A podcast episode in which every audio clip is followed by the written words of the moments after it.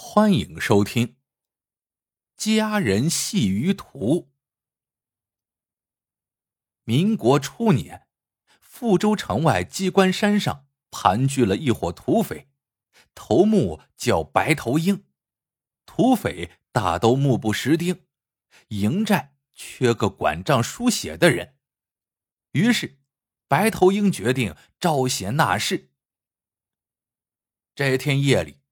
白头鹰一伙闯进城里私塾先生徐平之的家，说要请徐先生上山做师爷，还说：“徐先生，你只要带着亲娘随我上山就行，我保你妻儿在城里平安无事。”徐平之是个孝子，他很清楚，自己要是不从，全家人都难以活命。只好卷了铺盖上了山。当时，除了土匪，富州城还有一个人让老百姓恨的是咬牙切齿，他就是米酒坊掌柜张金辉。这张金辉为了保住自己的家产，死心塌地的做白头鹰的线人，只要谁家有了大笔的进项，张金辉。就立马通报给白头鹰，这家就免不了被土匪强取豪夺、洗劫一空。于是，人人都避张金辉如避瘟神。有白头鹰在背后撑腰，张金辉愈发的有恃无恐，欺行霸市，就连他的本家亲戚也不放过。张家的酿酒手艺是祖传的，张金辉。有个堂哥，也在富州城开了一家酒坊。张金辉早就想把那酒坊据为己有，就与白头鹰谋划好，让土匪杀了堂哥一家，搜去财物之后，自己接管了那酒坊。这事儿的细枝末节，徐平之也知道一些，这令他对张金辉痛恨不已。这一天。徐平之下山看望妻儿，妻子递来一封信，说是一早有人从门缝里塞进来的。徐平之拆开来一看，信上没有落款，只是说张金辉家里有一幅明朝唐伯虎的立轴画《佳人戏鱼图》，如何如何的精妙，让徐平之把这件事情尽快的透露给白头鹰。毫无疑问，这是有人要寻机惩治张金辉。白头鹰生性贪婪，又极其痴迷古玩字画。他要是知道张金辉有这样一幅古画，岂能不据为己有？想到这瘟神终有报应，徐平之暗自叫好。这一天，白头鹰。把新抢到的几幅古画拿了出来，叫徐平之一同赏玩。徐平之佯装仔细看了一阵后，说道：“这些画确实难得，但若跟城里某大户收藏的佳人戏鱼图相比，可就差得远喽。”白头鹰一听，立马来了兴趣，又听说这话。是唐伯虎的稀世珍品，眼睛立马瞪得血红，忙问家人戏鱼图上都画了些什么。徐平之凑到他耳边说：“那画上啊，有一妙龄女子赤裸着身子，弯腰站在一条齐膝深的河里，双手捧着一尾红色的小鱼。虽说。”女子是赤裸着身子，但隐秘部位都被垂柳的枝叶遮住了。整幅画有虚有实，大俗大雅。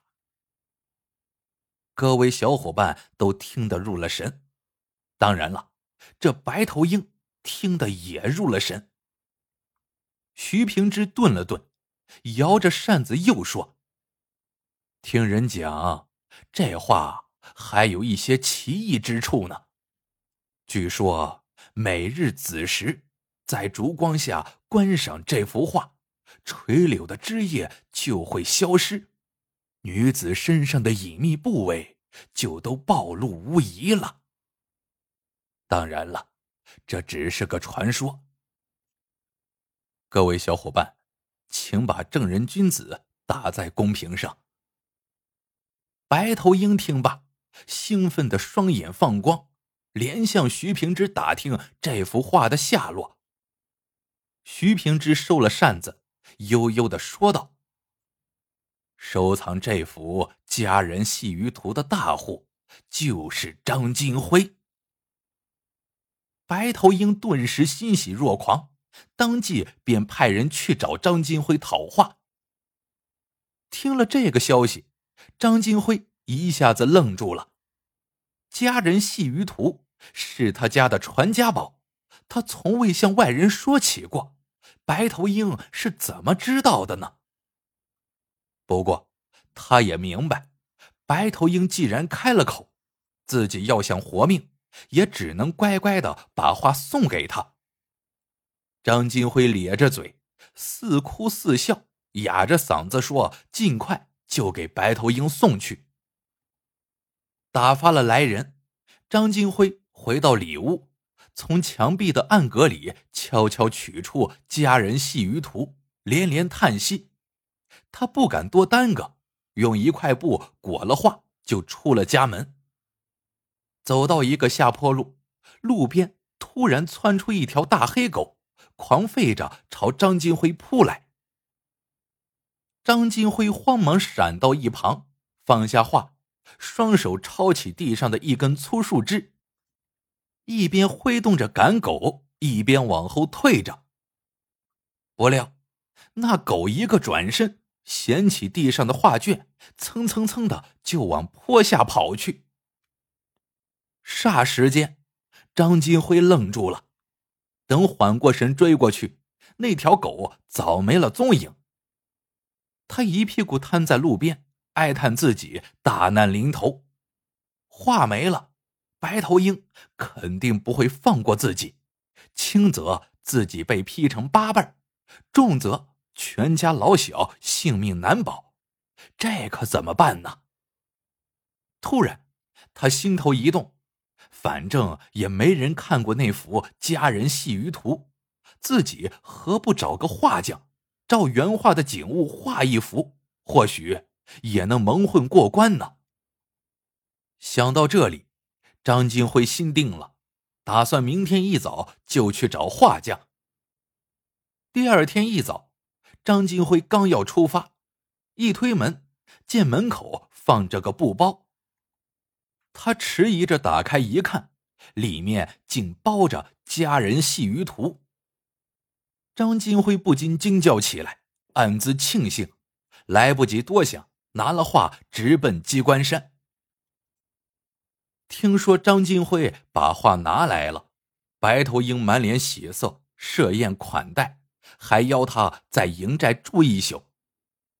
当晚子时，白头鹰拿出那幅画。在案台点燃了两支粗大的蜡烛，叫徐张二人一同赏画。还真奇了。没过多久，只见画上的柳叶由绿变黑，摇摇曳曳，像随风飘荡一般，然后慢慢的化成一滴滴墨色的水珠，缓缓的滑落了下来。露出女子动体诱人的轮廓。